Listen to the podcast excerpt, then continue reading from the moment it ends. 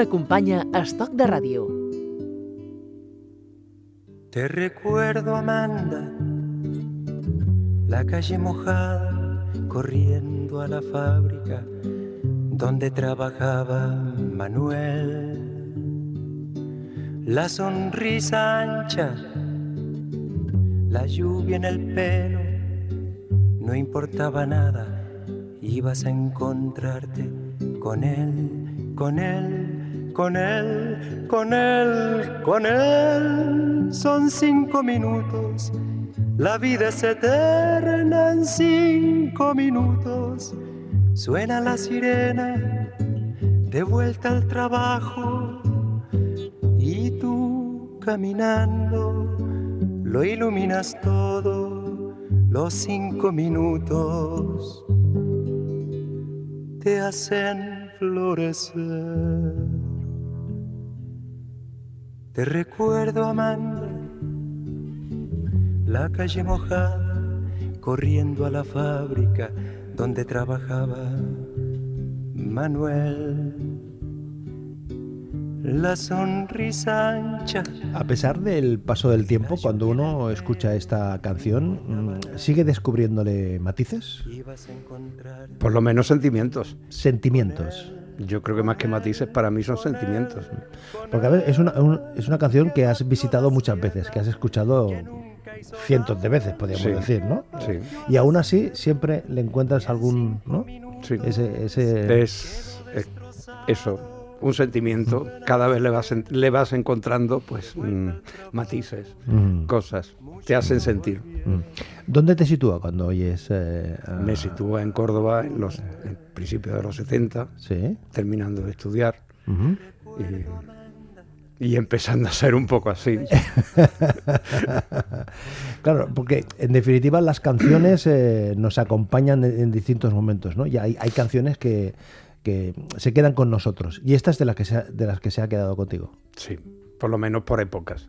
Las canciones, para mí, y la música en general son, van, vienen, hay cosas que van creando un pozo, como cualquier otra información que tiene, te hacen tener sentimientos, te hacen recordar cosas y, y van quedando ahí, van, no la escuchas todos los días, ni, ni todos los meses, igual pasan años, pero sigue estando ahí y cuando la vuelves a escuchar es como si la hubiese escuchado ayer. Recuerdo que cuando le, le propuse a nuestro invitado, eh, le dije, indícanos un par de canciones para, para acompañar la conversación. Y, y me, me dijo algo así, es que es muy difícil. Es que es muy difícil, ¿no? De hecho, esta fue la última que pensé. La última que Sí. pensaste, la última Pues que antes había pensado Santana, eh, Cat Steven, cosas de flamenco, cosas, montones de cosas, cosas de árabe, como te decía, de La Lola y Manuel, la Oscar- las canciones de Un Calzún y, y- y todo eso, pero de golpe me acordé de esta, que fue eso, pues ese tiempo, cuando te estabas estudiando, cuando empiezas a tomar conciencia de cosas, que te enteras lo que pasó en Chile, lo que le hicieron a él, y pff, Es decir, que en este caso, en esta canción, hay la historia en sí, eh, toda esa carga emocional de la, de la canción y, y- y esa, iba a decir paralelo, y simultáneamente lo que significó Víctor Jara eh, para una generación eh, por lo que contaba y por lo que le pasó y por lo que representó. y por lo que pasaba aquí también. y Por lo, que, por lo que pasaba en España precisamente. Estamos hablando de los años 70, ¿no? Sí, Estamos principio, principio de los 70. hablando- principio de los 70. Era, bueno, yo tenía 17, 18 años y preguntaba más de la cuenta, me daban alguna torta. ¿Preguntabas más de la cuenta? Sí. ¿A quién le preguntabas más de Pues la a los profesores, por ejemplo, en el pueblo, Sí. y, y me habían dado alguna torta por preguntar. Y en la escuela, cuando estaba estudiando arte, pues lo mismo, te miraban y te decían que te estuvieras calladito y quieto, que, que se está más bonito callado. Mm. Nuestro invitado le preguntaba a los profesores eh, precisamente eh, en Posadas, en Córdoba. Eh, ¿Naciste allí? Nací en Posada, sí. Se llama José Hidalgo. Bienvenido a Stock de Radio, José. Muchas gracias. Eh, y cuando estabas estudiando, ¿tú ya tenías claro más o menos cuál era tu horizonte? Aquello de, ¿Usted qué quiere ser de mayor? Cuando estaba estudiando, sí, pero cuando estaba en la escuela, no. Cuando estabas en la escuela. Cuando no. estaba en la escuela, lo que, así, lo que tenía claro es que yo estaba siempre dibujando. Dibujando. Dibujando, coloreando, pintando, haciendo cosas. Tanto en casa con lo que pillaba como en la escuela, en los libros, los libros de que tenía, los coloreaba, dibujaba en las libretas, dibujaba. No sabía que eso se podía estudiar. Yo lo hacía porque me gustaba.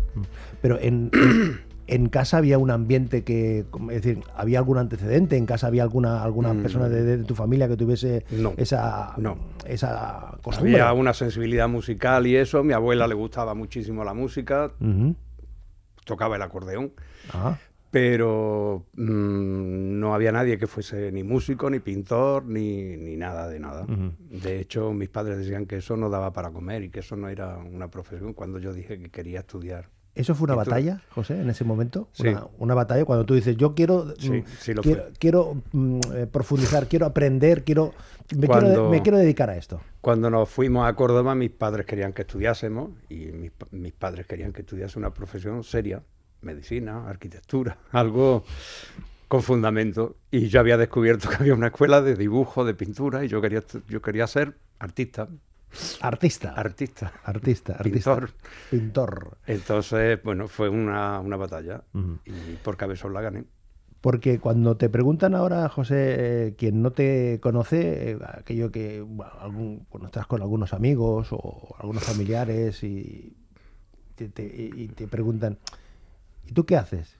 ¿Qué, qué dices? ¿Eres dibujante? ¿Eres diseñador? ¿Eres ilustrador? ¿Eres pintor? Mm, Yo soy dibujante, soy pintor. Además de eso, pues soy ilustrador o diseñador, según lo que eso. Pero si alguien me pregunta, yo pinto o dibujo, sobre todo dibujo. Si tuviésemos que recuperar las tarjetas de visitas, estas tradicionales que todavía, todavía hay personas que las utilizan, eh, pondríamos José Hidalgo y debajo en cursiva a lo mejor o en otro, en, o en- o en otro tipo de, de letra. Pues no la tendría que recuperar porque no la he hecho nunca. De hecho, la he hecho ahora Sí. y he puesto dibujo, pintura, diseño, puntos suspensivos.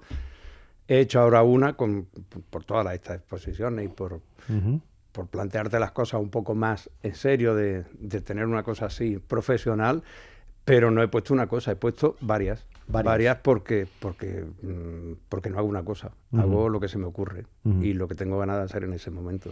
Te decían tus padres que en ese momento eh, que esto de, de dibujar, de pintar, no se podía vivir, que esto había, había- había que buscar un trabajo como Dios manda para poder vivir. Con la perspectiva del tiempo, mm, ¿se vive, se sobrevive o es como cualquier otra actividad profesional?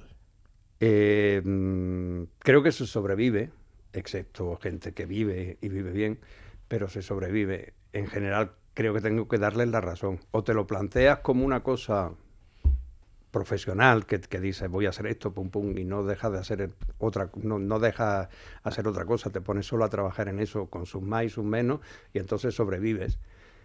Si no, mm, creo que tienes que hacer otras cosas. Yo en mi caso llegó un momento que me debían muchísimo dinero y ¿Te debían? Me debían. Es decir, tú haces tu trabajo. Sí, yo trabajaba en publicidad, trabajé en varias agencias de publicidad y cuando acordé me debían un millón de pesetas en los años 80. Un millón de pesetas de Y los no, los años he- 80. no he cobrado nunca, que no O sea, he cobrado nunca. Caramba. Entonces, pues dije, bueno, hay que pagar el alquiler, hay que comer y hay que... Y me busqué otro trabajo que no tuviese nada que ver con eso. Para Entonces, sobrevivir. Sí, entonces, bueno, cuando había posibilidad, hacía cualquier trabajo con, relacionado con el diseño, la publicidad, y seguía pintando mis cuadros y exponiendo, pero me busqué otro trabajo. Mm.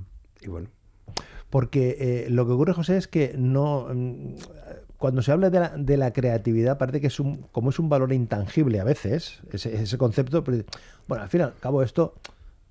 ¿Qué valor tiene? Esto se le ocurre a cualquiera. Esto un niño pequeño lo hace, ¿no? Es, lo que frase, dicen todo ¿no? el mundo. Esto un niño pequeño. Miras un cuadro de miro. Esto un niño pequeño lo hace igual, ¿no? sí, pero detrás hay un trabajo, hay, un, hay una formación, hay un estudio, y, y, pues es un trabajo que te lleva a ir dando pasos, y después de todos esos pasos tienes eso que el niño hace. Pero cuando ves esas cosas con el paso del tiempo, José, ¿te incomoda? Eh, No. dices, eh, aquí no, no, no vamos evolucionando, no eh, seguimos igual, con la misma sensibilidad, con la misma percepción, con esa no consideración, no valoración. Bueno, eso creo que, es- que ha sido y seguirá siendo siempre lo mismo. Seguirá com- siendo, sí. Como tú has dicho, son cosas que son intangibles. Es decir, si tú quieres una casa, una casa tiene tanto por tanto y por tanto. es intangible que el precio del metro de un piso en Barcelona, del suelo en Barcelona, valga un precio en San Sebastián otro disparate y en, un pueblecito valga muy poco. Eso es intangible, lo, pone la gente. Pero en la pintura de, alguna forma es lo mismo. Puede tener un precio, un Van Gogh puede ser, bueno, ya no se hacen más. Mm. Es cuanto más lo quieran, más sube el precio. Evidentemente tiene un precio porque lo hizo él el que lo haga otra persona pues no tendrá precio, pero de todas formas es eso, al arte el precio se le va poniendo como las canciones, los sentimientos, los, es intangible y yo creo que seguirá siendo siempre. Habrá quien no, no tenga ningún problema en pagar lo que, lo que se le pida por lo que, por lo que quiere comprar y habrá quien diga que eso lo hace mi hijo. Mm. Pero con el paso del tiempo, José, eh, hemos ganado eh, de, alguna manera en, ese reconocimiento en los derechos del autor, más allá de, lo que desde un punto de vista legislativo se haya establecido, porque claro, en un momento determinado tú puedes hacer una creación, una, imagen, un logo, una marca, una, expresión, y de golpe y porrazo te aparece publicado, aparece impreso, o aparece en cualquier eh, lugar sin tu conocimiento legislativamente sí hemos ganado. De otra forma, no, porque tú seguirás Socialmente haciendo, no. De, tú seguirás haciendo cosas que en cualquier momento otra persona la copia, así, directamente, y, la hace. Y entonces tienes que pelear por ello. De hecho, siguen habiendo casos tanto en canciones como en, multitud de cosas que, que, bueno, reclaman que eso se parece a lo, de, a lo que yo he hecho o es igual a, a lo que yo he hecho. Entonces, creo que no, que no se no se ha avanzado. Hoy estamos conversando con José Hidalgo, que nació en Posadas, que se fue a Córdoba, que de Córdoba estuvo en Barcelona, que de Barcelona se fue a Londres, que de Londres volvió a Barcelona y por Cataluña anda.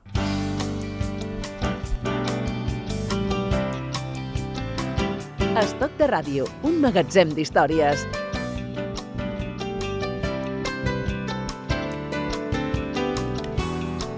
Yo no sé si este recorrido geográfico que hemos hecho tan rápido eh, está muy simplificado, José. Bueno, está simplificado, pero bueno. Porque tu estancia en Londres es para descubrir... Eh, Mi estancia fue para irme a aprender inglés. Yo había, estado estudiando, había estado estudiando en los últimos tiempos en Córdoba, me puse a estudiar inglés y quería ir a Londres a aprender inglés con 19 años, Hombre. 20, y me fui a Londres. Y descubres allí un mundo... Bueno, pues descubrí, descubrí Londres. descubrí una parte de Londres y cosas que no tienen nada que ver ni con... La pasada por Barcelona fue rápida, pero ni con mi, historia en Córdoba, ni, mucho menos con las de un pueblo. Creo que lo, descubrí lo mismo que sigue descubriendo la gente ahora cuando van. Una ciudad grande con multitud de cosas y, y, bueno, viva y, muy bien. Pero sigue habiendo tantas diferencias como había en los años 80, los años finales de los años 70. Con España, yo creo que no hay diferencias culturales. Culturales, claro. Pero, mm. pero por lo demás. No hay grandes diferencias. o sea, yo pienso que ya no hay tantas diferencias con lo que hay, de lo que hay fuera con lo que hay en España. Es más, yo estoy muy contento con lo que hay aquí. Mm. De Londres estuviste ahí un tiempo y vuelves para acá. ¿Y te quedas eh, aquí por, eh, porque por el clima? ¿Por la familia? No, de Londres me fui hasta, hasta Turquía. ¿Hasta Turquía? Hasta Grecia y luego volví haciendo autostop a Barcelona. ¿Autostop? Sí.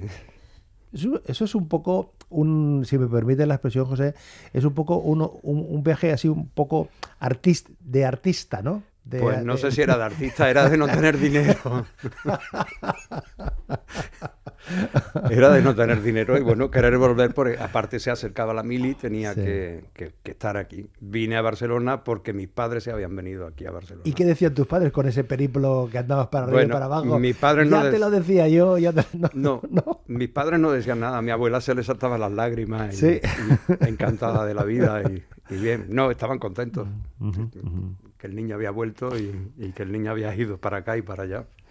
Y en ese momento es cuando tú ya tienes muy definido, muy definido que lo, tuyo es el diseño, que lo tuyo es la creatividad, es el dibujo, es la pintura, sí. Sí, no, de hecho, cinco años, antes lo tuve clarísimo, cuando decidí que me ponía a estudiar, estudié en Córdoba mm. y, ya está. En, en Londres seguí estudiando, mm. empecé a hacer fotografía, que es otra cosa que me había gustado desde siempre, que ahí sí mi padre A mi padre le gustaba mucho la fotografía, ¿Sí? que me preguntaba antes algún, alguna referencia artística en la familia. A mi padre le gustaba mucho hacer fotos. Siempre estaba jugando y haciendo fotos con, con las cámaras. Quizá me venga de ahí. Y bueno, pues cuando vine aquí ya lo tenía claro. Lo tenía claro, lo había decidido hace unos años y ya estaba haciendo exposiciones y estaba, bueno, intentando vivir con, de ello y tratando de pensar dónde, dónde iba a poner el huevo. Oye, y en esas, eh, en esas primeras exposiciones, ¿qué es lo que se podía contemplar? ¿Qué es lo que mostrabas tú ahí? Bueno, hay cosas muy diferentes. Me acuerdo, la primera exposición que hice aquí fue en, en el Borne, en, en un sitio que se llamaba Zócalo, y fueron cuadros de flamenco.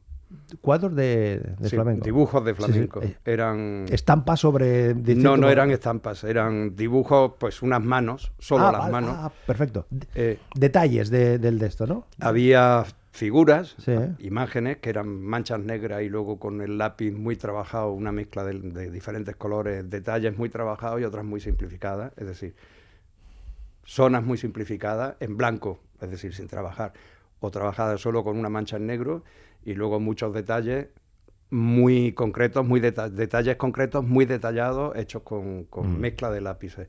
Y cosas como, pues eso, unas manos, una cara y el resto del cuerpo sin más, eh, un- una expresión de alguien, un gesto del, de- del- del flamenco. Era, Mm. En este universo del flamenco te has movido y te mueves con una cierta comodidad, con un cierto sentimiento. sentimiento. Sí. A mí el flamenco me gusta sin, sin, sin entender cómo mm, lo que es una cosa, lo que es otra. Me gusta, me gusta y, y me dejo llevar por el sentimiento, tanto de quien canta como de quien baila, o toca el cajón, la guitarra o cualquier, cualquier instrumento. Pero si, si alguien te pregunta, José, ¿cuál es tu, eh, no sé si especialidad, pero donde tú te encuentras más cómodo a la hora de, de- de crear, ¿en qué ámbito? ¿En, en qué terreno? O sea, ¿en qué temática por una parte y con qué herramientas? Para encuentras? trabajar la temática varía. Varía. La temática varía. El flamenco lo había usado al principio de mi carrera, es Ajá. decir, en los años 70 usé el flamenco como usé temática social y he vuelto a utilizarla ahora. Entre media ha habido cantidad de cosas diferentes. Eh, los materiales van cambiando, ahora estoy haciendo cosas digitales, Digitales. Sí. Pero para mí lo que más me gusta, con lo que más cómodo me siento es con el dibujo, con la pintura. Eh, prefiero eso al diseño, a cualquier otra cosa. De todas formas, la fotografía me encanta y es lo que estoy haciendo ahora, mezclar fotografía con, con dibujo Mm. y depende de- de- del momento. Has, has nombrado, eh, José, el tema de, de lo digital. En estos tiempos con tantas herramientas digitales, con tantas aplicaciones, con tantas utilidades, eh, mm, ¿suman o resta? Bueno, mm, para alguna gente resta, para otros suma. Pienso que lo bueno de las herramientas digitales es que tú tienes más posibilidades para, para, para desarrollar un trabajo. También para la gente o para mucha gente ya no solo lo hace el niño, también lo hago yo. Lo que, Pues le doy a un botón y me lo hace. lo que pasa que, claro, eh, lo, digital eh, mm, ayuda, pero le quita espontaneidad. por llamarlo de alguna manera, es decir, porque, porque es más fácil, es decir, tú puedes retocar cualquier fotografía o cualquier imagen, le, más- le das más intensidad a un, cal- a un color, le das más luminosidad, le das más oscuridad, que antes lo tenías que lograr tú, pues, eh, manualmente, Bueno. a- ajustándolo. Ahora también tienes que ajustarlo. No es darle al botón y que te lo haga. Puedes hacer eso, que es muy sencillo. Pero si tú quieres, si tú has trabajado haciéndolo manualmente, Para mantener Lo los matices, ¿no? lo sigues haciendo manualmente. Es decir, tú coges, por ejemplo, el Photoshop, empiezas a buscar un color y no dices este color. Le das clac, clac, clac, clac las teclas. Habla quien lo haga de forma maquinal. Pero si no, tú te estás buscando y estás jugando y estás buscando. El señor que también hace como su hijo lo que está viendo, le dará un botón y estará contentísimo porque ha hecho eso y está muy bien. Se siente contento de lo que ha hecho, pero si tú estás trabajando con eso, lo mismo que trabajas con mezclando pinturas, mezclando colores, con un pincel o con lo que sea, con, con las herramientas digitales vas a hacer lo mismo, vas a seguir buscando y vas a seguir experimentando. Mm. ¿Todo es susceptible de, de plasmarlo en, en- en alguna creación? ¿Todos los ambientes? O sea, por tu experiencia, es decir, todo, o sea, eh, este espacio donde estamos aquí ahora, esta conversación, eso puede, puede generar perfectamente una, una, una, una traslación de, de, un momento, de una imagen. ¿Sí? Bueno, habrá quien sí le transmita algo como, como, para plasmarlo y habrá a quien no le transmita nada y no, no le preste ningún interés. Cualquier cosa puedes transmitirla. Yo pienso que no todo lo debes plasmar. Es decir, hay cosas que son...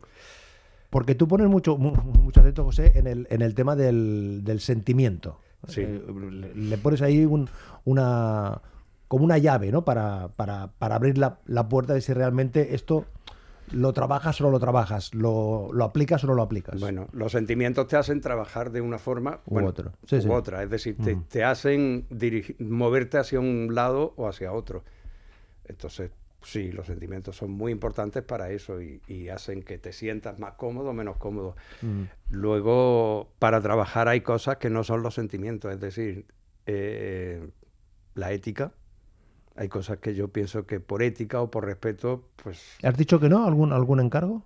Sí. ¿Sí? Sí. ¿Por ética en este caso? ¿Por, por, por, Pues no me acuerdo ahora si es por No, ética o no, simplemente simplemente por- porque no me interesaba, no me gustaba o la persona que me lo... No te inspiraba confianza. No, no me inspiraba confianza porque ya tenía una experiencia anterior Ese millón que hay por medio, ¿no? que no era de una persona, era de una suma de personas. Claro. Y, y, bueno, pues llega un momento que desconfía y que cuando ves que alguien que no, dices, mira, Oye, ¿cualquiera puede dedicarse a esto de la, de la pintura? eh, De- del diseño, del de esto. O sea, cualquiera se puede dedicar periodi- al periodismo. Es una, es una respuesta con pregunta. Quiero decir, hay que estudiar, hay que formarse. Eh, yo pienso que Por tu experiencia, eh, los, los, los adultos que nos están escuchando ahora, que tengan en su entorno cualquier chico, cualquier chica que le esté dando vueltas a eso, es, es que fluya esto. Yo le, de- le diría que sí, que lo deje fluir. Es decir, si ve que hay una actitud, déjelo. Haga, déjelo que salga. Mm. Enséñelo y, y no tenga miedo. Entonces, con unos estudios va a conseguir llegar a, a algo más que sin, sin los estudios. Hay gente que de forma, de forma innata le salen las cosas. Por ejemplo, Picasso, que, que, que desde jovencito estaba sin haber ido a la escuela. Tenía a su padre que era, que era profesor, pero le sale de forma natural. Entonces, si tu hijo o alguien de tu entorno hace eso, propícialo, déjalo que lo haga. Es, eh, decías antes que eh, estamos en un territorio, estamos en una tierra donde hay ese reconocimiento artístico, es decir, Cataluña, por ejemplo, España, es un lugar donde el, el diseño, la creatividad, eh, la ilustración, todo En- esto... En España hay, sí. es un, tierra de artistas. Tierra de artistas. Hay muchísimo. Pero hay, hay, hay ese reconocimiento general también, o sea, esa valoración. Ahora yo creo que sí. Sí. Pero, bueno, reconocimiento sí, valoración. mm, Depende, si, si, si eres reconocido te valoran. Si no eres reconocido, pues no sé. Todo el mundo valora y a veces no valoran también. Pero sí, en general diría que España sí es un país, es un país de artistas, hay mucha gente. ¿En Hay- qué, ¿En qué estás trabajando ahora? ¿Estás Pues ahora mismo estoy preparando un cartel. un cartel? Un cartel. ¿De qué va, del va, de qué va el Eh, cartel? Me han encargado en Cornellá el, Sí. el 35 Festival de Arte Flamenco de Cornellá. Me han encargado que haga el cartel. Entonces estoy haciendo bocetos a ver cuál les gusta, si les gusta para hacerlo. ¿Y te ambientas con algo? O sea, por ejemplo, estás usando ahora Lola Manuel. ¿Eso te puede generar algún tipo de... Mm, no, ¿O no? ¿O No. dices silencio absoluto? no, no, no, ni silencio ni, ni, ni nada. La música la pongo yo y a veces ahora pongo el Spotify y según me acuerdo busco un, un artista y empiezo a escuchar o, o oigo cualquier otra cosa y lo busco. No sé, la música va por ahí. El trabajo es ponerte a pensar y, bueno, tienes una idea, hace un, un dibujo, empieza a buscar y entonces a partir de ahí empieza a desarrollar ese. Las musas no vienen con la música necesariamente. No. Pueden venir acompañadas de música, pero la música no te trae las musas. Las musas vienen si estás trabajando. Venga.